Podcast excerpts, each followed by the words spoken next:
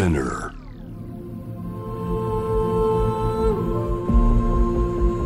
J-Wave Innovation World Ella podcast from the next Ella. 真鍋大斗がナビゲートしていきます。イノベーションワールドエラ。ここからはさまざまなジャンルのイノベーターをお迎えするトークセッション。From the next era 対話の中からイノベーションの種を導き出します今回お迎えしているのはミュージシャン岡村康之さんです。よろしくお願いします。よろしくお願いします。はい、えーはい。今回も、えーリモート対談となりますが、えーいかがお過ごしでしょうか？あー生活ですか？生活日々の生活ですかね。仕事はい、をしてますかね、粛々とできる範囲の中での仕事を粛々とやってる感じですかね。毎日スタジオって感じですか、そうですね。あんまり人に会わずに少人数はい。1人、2人ぐらいで作業してる感じですかね。なるほど、まあ、2人の出会い、遡りますけど、これはね、結構はい、遡りますね。十何年前ですかね。僕が YouTube で大東さんのパフォーマンスやってる映像を見てであこはい。れ面白いと思って連絡したんですね。それが一番最初ですかね、15年以上前ですかね。あれはなんで発見あれは何ですさかね？れたんですかね？なんでですかね？なんでですかね？なんで？なんで発見したんだろう、YouTube を見てたら出てきたんですよね、だから YouTube で結構顔に電気流したりとかして、まあ100万ビューとかいくようになる、前です。はるか前だったので、多分本当にニッチな人からしか連絡来てなかったんですよね。だから最初なんかいたずらメールかなと思ったんですけど、本人だとは思わなかったんで。それであれですよね、あのーそのシステムを教えてほしいってまず言って、でまあ、システムは実際は簡単なもんじゃなくて、そこからまあ交流を持つようになって、スタジオに来てもらったりとか、はい。プログラム作ってもらえないかみたいな話したりとかしたのがスタートですかね。そうですね、なんか最初、だ売ってほしいっていう話もあったんですけど、ありまなんかね、自分のソフトウェアって、売るようには作ってなかったので、ちょっと説明するの難しいなと思って、多分意識持って、そうですね、スタジオに来てくれましたね。行って、まあなんか、こんな感じなんで、使いたいようでしたら、サポートしますみたいな感じだった気がするんですけど。いや、あれはね、もう本当ず、でも素晴らしかったですね。うん。ありがとうございます。今もね、まあいろいろちょっと。今も上がってるんじゃないですか？今もそうですね、多分探せば上がってると思いますね。うん。みんなもぜひ見てほしいでも、それが出会いで、まあ、その時スタジオになんかいろいろ入ったりもしつつ、とかここ3年ぐらいな気がします。それで、よ夜な夜な。あ、一緒に？DJ うんバックトゥバックをお客さんがいないのにやってたりとか。やってますね。やってますね。二人の、するようになったのは二人の、なんか実験道場みたいな時もありますよね。はいそうそうですね。アナログ持ってきて。本当に、はい。めちゃくちゃ贅沢な時間で、お客さんい、はい。お客さんいないのがもったいないなと思いながら。うんはい。じゃあ、改めて簡単ではありますけど、岡村康之さん、プロフィールをご紹介させていただきます。1986年にシングル、アウト・オブ・ブルーでデビュー、数々のヒット作と圧倒的なライブパフォーマンスで多くのファンを魅了されています。直近ではライムスター、ダオコさんなどともコラボレーションも話題になりました。はい。で、台本になぜか僕もダンスをするんですがっていうのがはい。書いてあるんですけど、まあ僕はまあ、ダンスはまあ、Perfume の振りコピーしかやってないんですけど、岡村さんのダンスって結構ダンサーの人とか、それこそ Perfume の振り付け演出やってる美彦さんとかが、すごい褒めるじゃないです。すごい面白いというか、言ってたのは、まあオリジナリティがあるっていうのと、感情というか、表現が、ハートが外に出てきてるっていう感じなんですかね。あね。あともやっぱ音楽制作してる人特有のこの間の取り方みたいなのあるが面白いみたいなのあるんじゃないですか、まあ、JB 僕 JB のライブ見に行った時とかはやっぱそういうのすごい感じて、あー JB もすごいですもんねあので岡村さんのにもそういうのすごい感じるんですけど、もう最初の頃から踊ったんでしたっけまあ完成度みたいなことで言うとちょっといいろいろな時期がありますけど、でも最初のはい頃から踊ってたような気がしますね、歌って踊って演奏して、ただ MC はしないうんうんんですかね。そうで、すね。ある時期から、なんかそそこはなんかあるんですか？こだわりというか。んあんまいや初期の頃はやってたんですけどあんま上手じゃなかったんですよね、であんまりこう、そこを磨かなくてもいいかなとは思って。なるほど。でバンドのメンバーの方に喋ってもらうっていう、なんかそれって結構思い思い切った感じの気もするんですけど、確かにちょっと不思議ですあけどね。れですか？他のアーティストとかミュージシャンとかで参考にした人とかもこいるんですか？ちょこちょこいますよね。MC 全やらない人。あもるちゃんとかもやらないでしょ、うんうん。だからちょこちょこちょこいるんじゃそうないですかね,、そうですね。で今ライブ本来だったらやってる時期っていう感じですね。すよね。うんそうですね。延期になってるって感じですうん。か、まあよく無観客でやってる人とか、配信やってる人とかも中にはいると思うんですけど、その辺はやらずに延期にしてるのはなんか。まだ見まだわかまだ見えてないんですね。こうしてこうしてこうしてシステムはこうして、無観客でやると十分にこういうふうに無観客でやっても十分にこういうふうにいい感じでできてでお客さんも納得できて、理解できてで我々もやっただけの喜びがあるというシステムがまだ自分の中で見えてないんですが、当然、はい。視野には入れなくてはいけないことになるかもしれないですよね。まだわからないですね。だからね。希望的なこう感覚で言うと、収束していくと。収束していく中で、そういうこともこうある程度これ以降のマナーを守りながら、観客同士がちょっと感覚を置きながらみたいなことが可能なのかもしれないし、まだまだまだまだ見えないのかもしれないし、まあ、この話の難しいのはあれですね。結末が見えてないから。で何月ぐらいにまでの我慢ですよと、とりあえずあと2ヶ月ですとか、特効薬は3ヶ月後にはできますとか。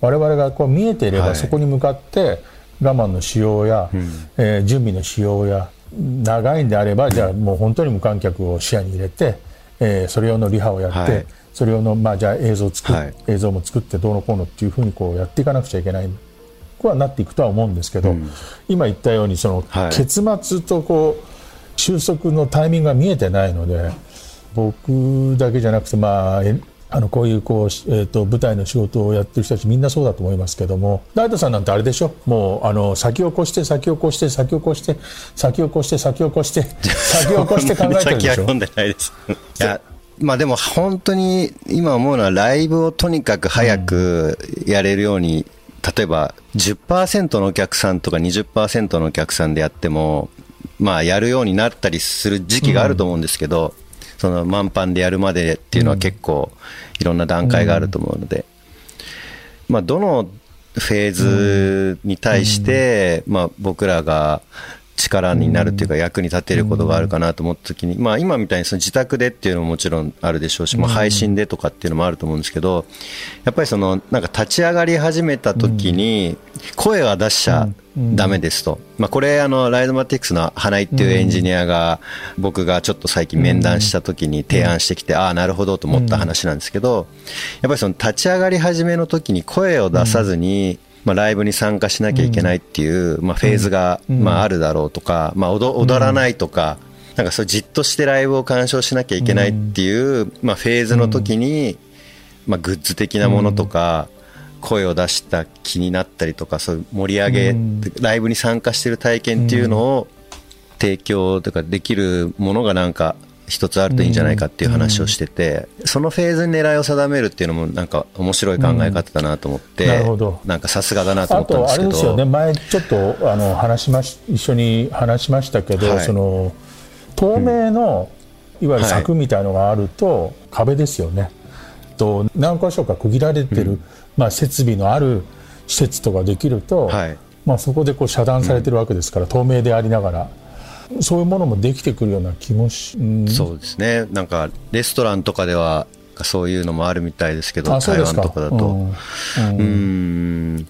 とにかくやっぱりもう低音を体で感じたいなっていうのは僕はもう今そのスタジオとかもちろんウーハーもあったりしますけどやっぱクラブとかああいうライブハウスの音ってもう全然違うのでなんか早くそういう本当ですね。体験できる日が。うん。うん。あとあの本当にみんなが疑心暗鬼になってるのでそこの疑心暗鬼な気持ちっていうのはこう、人と人がこう近づくこととか、あの街歩いてて誰かがこうごほってやったこととかそういうことに、まあ、みんなこう、デリケートになって疑心暗鬼になってますよね。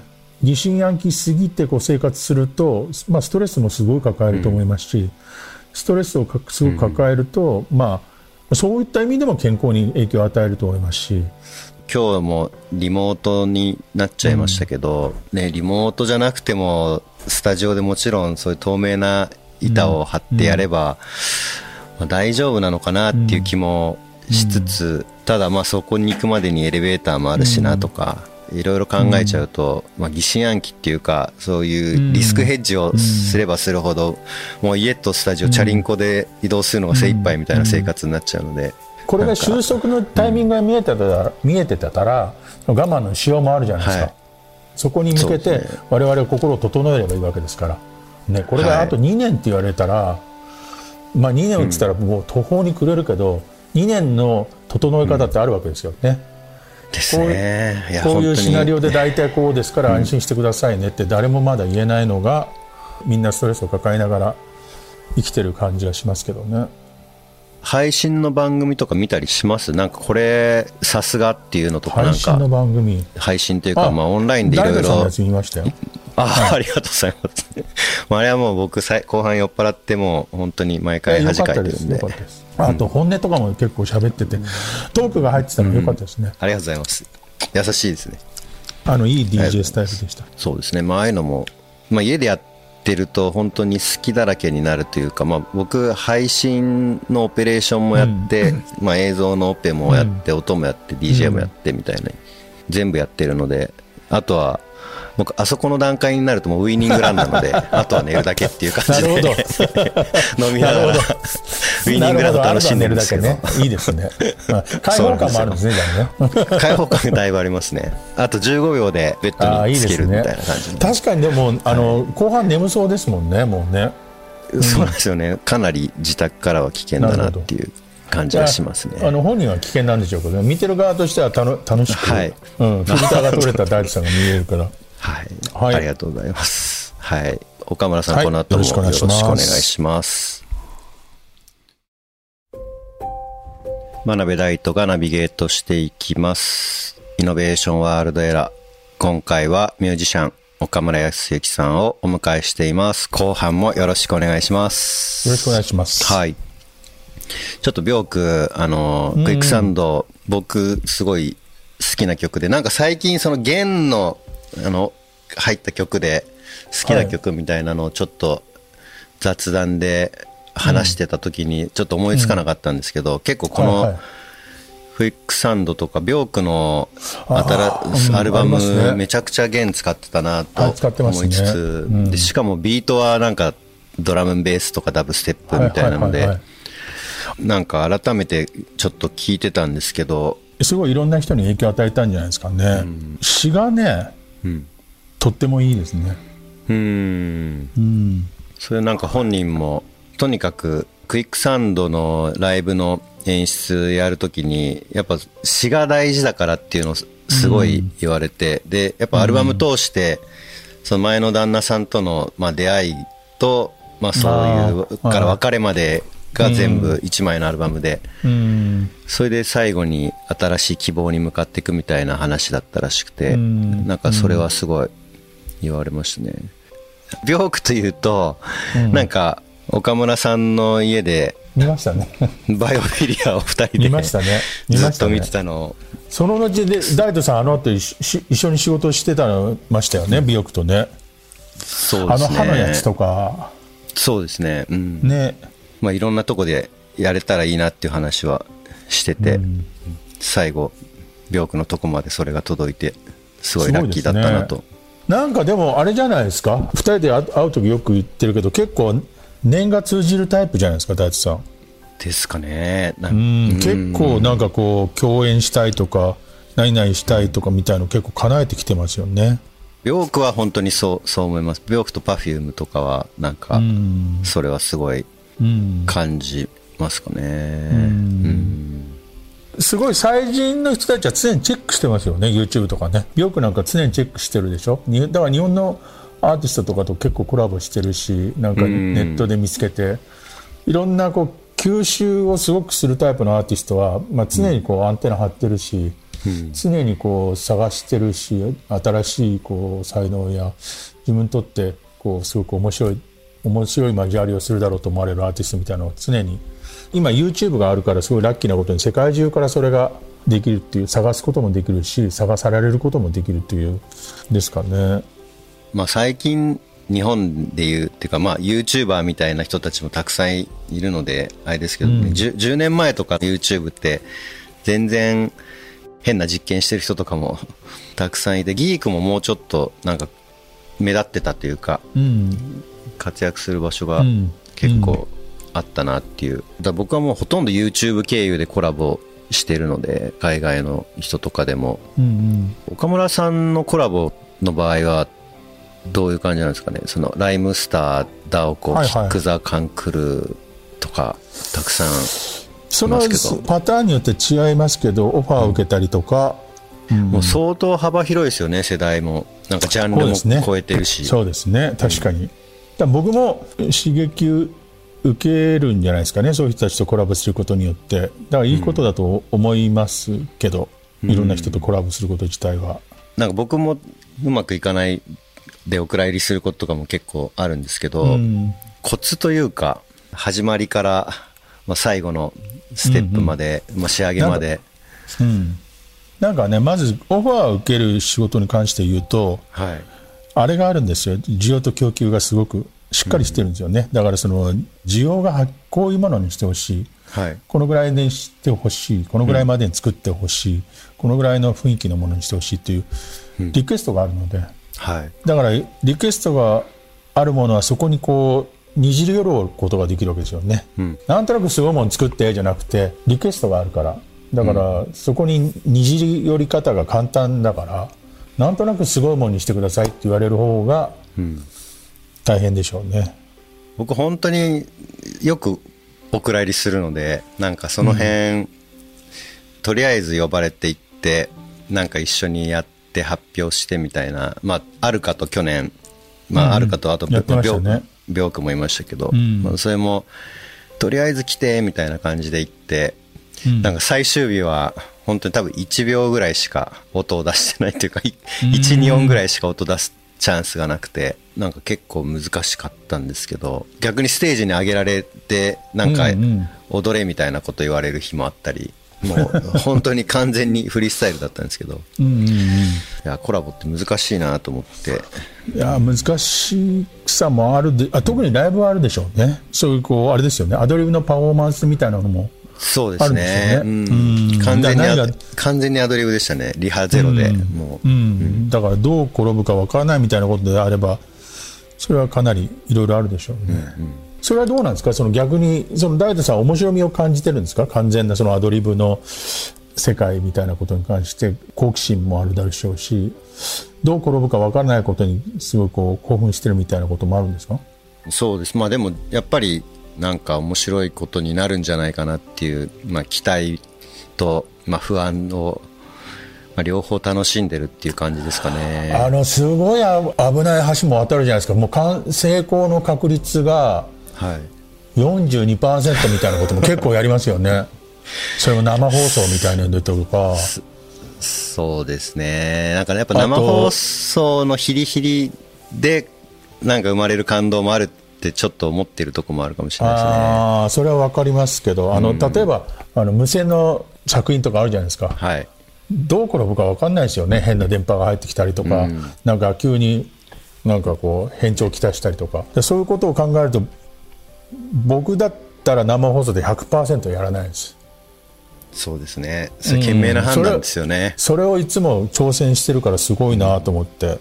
無線とか僕も本当にいつも悩まされて、で、結構その、担当のエンジニアをまあ僕はもう信じるしかないんですよ。うん。で、その彼が大丈夫、まあ石橋さんなんですけども、石橋さんが大丈夫っていうならもう大丈夫だと思ってやるしかないというか、で、やっぱそれぞれ担当があって、まあ最終ジャッジはもちろん僕とか、そういう石橋さんとか、そのシニアのエンジニアが決めますけど、難しいですよね。その要因が複数あって、まあ全員が OK 出た時にまあ GO できるわけですけど、うん。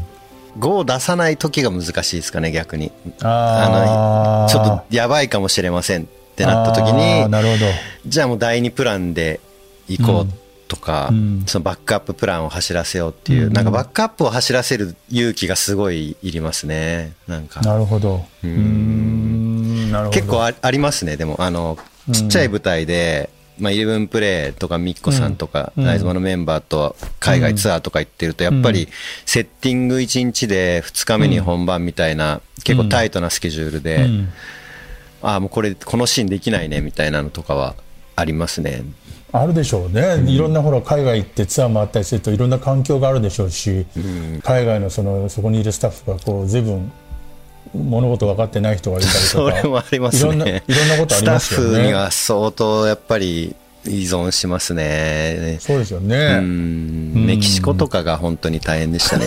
いなずいぶんずいぶんのんびりした人 人とかいいそうですもんねそうですね。お昼ご飯とか休憩時時間に関してはめちゃくちゃシビアで、朝はあんまりちゃんと来ないみたいな感あじとかーなんかねありますね。勤勉さの雰囲気が違うかもしれませんね、まあ、日本はね、そういう意味では本当に真面目な方が。そうですね、そうですね。でこの、まあ、アルバム「ライムスターも」まあ、ライムスターこの間ちょっと田丸さん紹介していただいて、はい。めちゃめちゃ緊張しましたけど あとダオコさんもいるコラボナンバーも収録してる4年ぶりのアルバム「ミサ」をはい。先月4月リリース。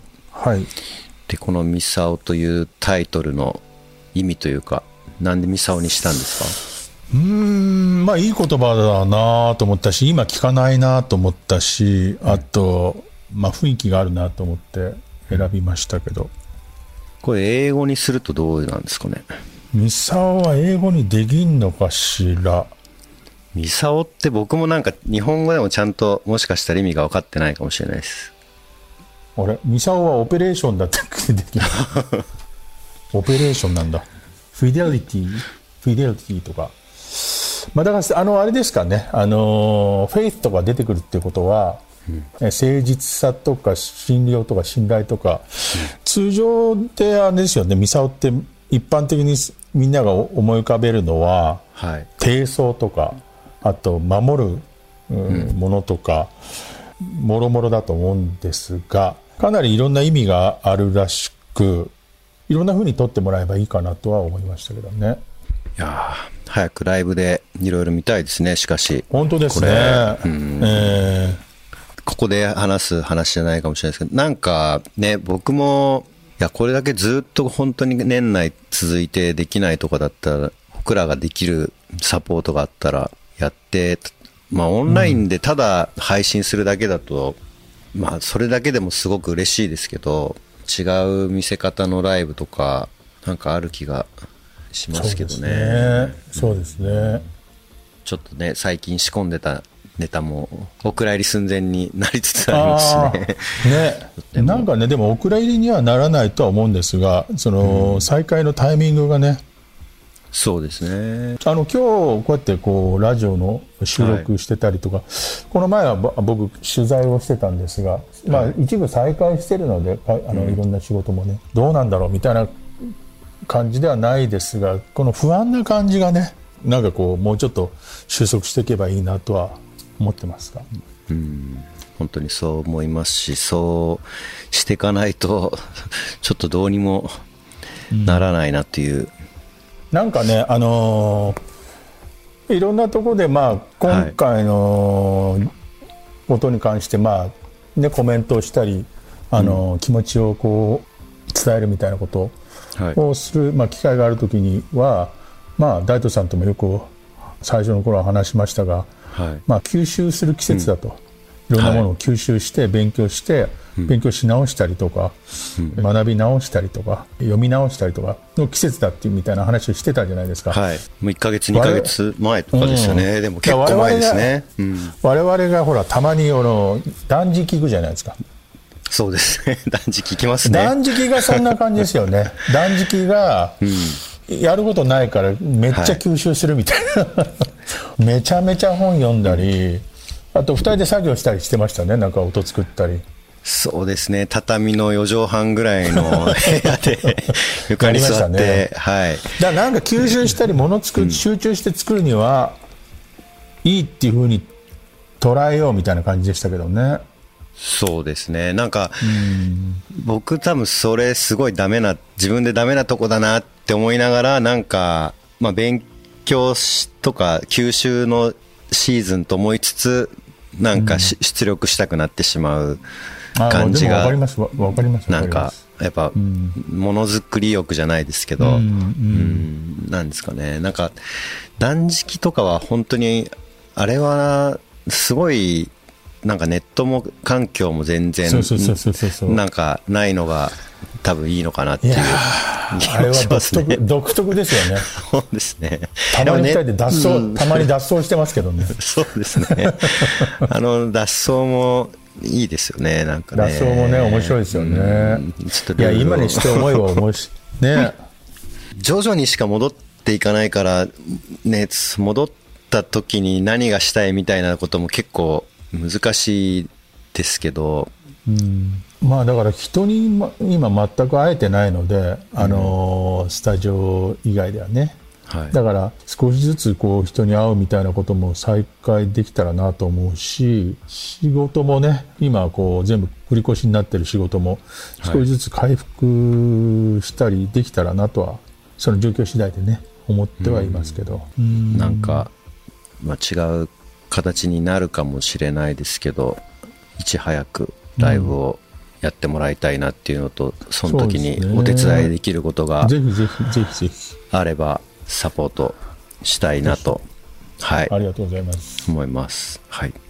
最後に番組リスナーに岡村さんからメッセージを一言いただきたいです。あのまあ、今みんなねあのさっきも言ったようにあのまあ人によってこう差はあると思うんですけど不安でね不安な時間を過ごしている人もいるとは思います。あと学校に本来だったらねもうスタートして学校に行けてる人たちで家で待機してるような方々もいるとは思いますし、あと、はい。逆にね最前線でこう働いてらっしゃる方々もいると思います。いろんな人がいますよね。まあみんなその早くこうさっきも言ったようにこう収束のシナリオがね見えればみんな我慢のしようやみんなこう心の持ちようみたいなのがあるのでそのシナリオが見えるように早くなればなと思ってますしそういうふうに祈,、まあ、祈ってますそうですね、まあ、祈ってるって言葉が正しいんでしょうね、ですね。もう祈って、まあもちろん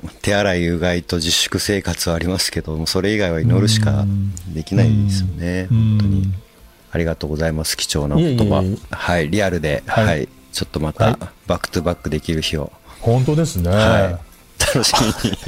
あんなあんなこと何でもないようなことだと思ってたのに。ね。もう。あれさえできないんですもんね我々ね。透明な板越しにしかしばらくできないかもしれないですけど、うん。充実してましたねあの頃はね。そうですね。仕事し仕事してその後会ってその後、ね D- DJ 大会やって、でまあいろんな、ね。いろんな話をしたりとかしてね情報交換したり、日常が一瞬にして もうものすごい贅沢なものになってしまったのでそうですね、またその日が早く帰ってくることを、うん。はい、祈りましょう。祈ってはい、ありがとうございました。はい。はい。from the next era 今回はミュージシャン岡村康之さんをお迎えしました。ありがとうございました。どうもありがとうございました、はい。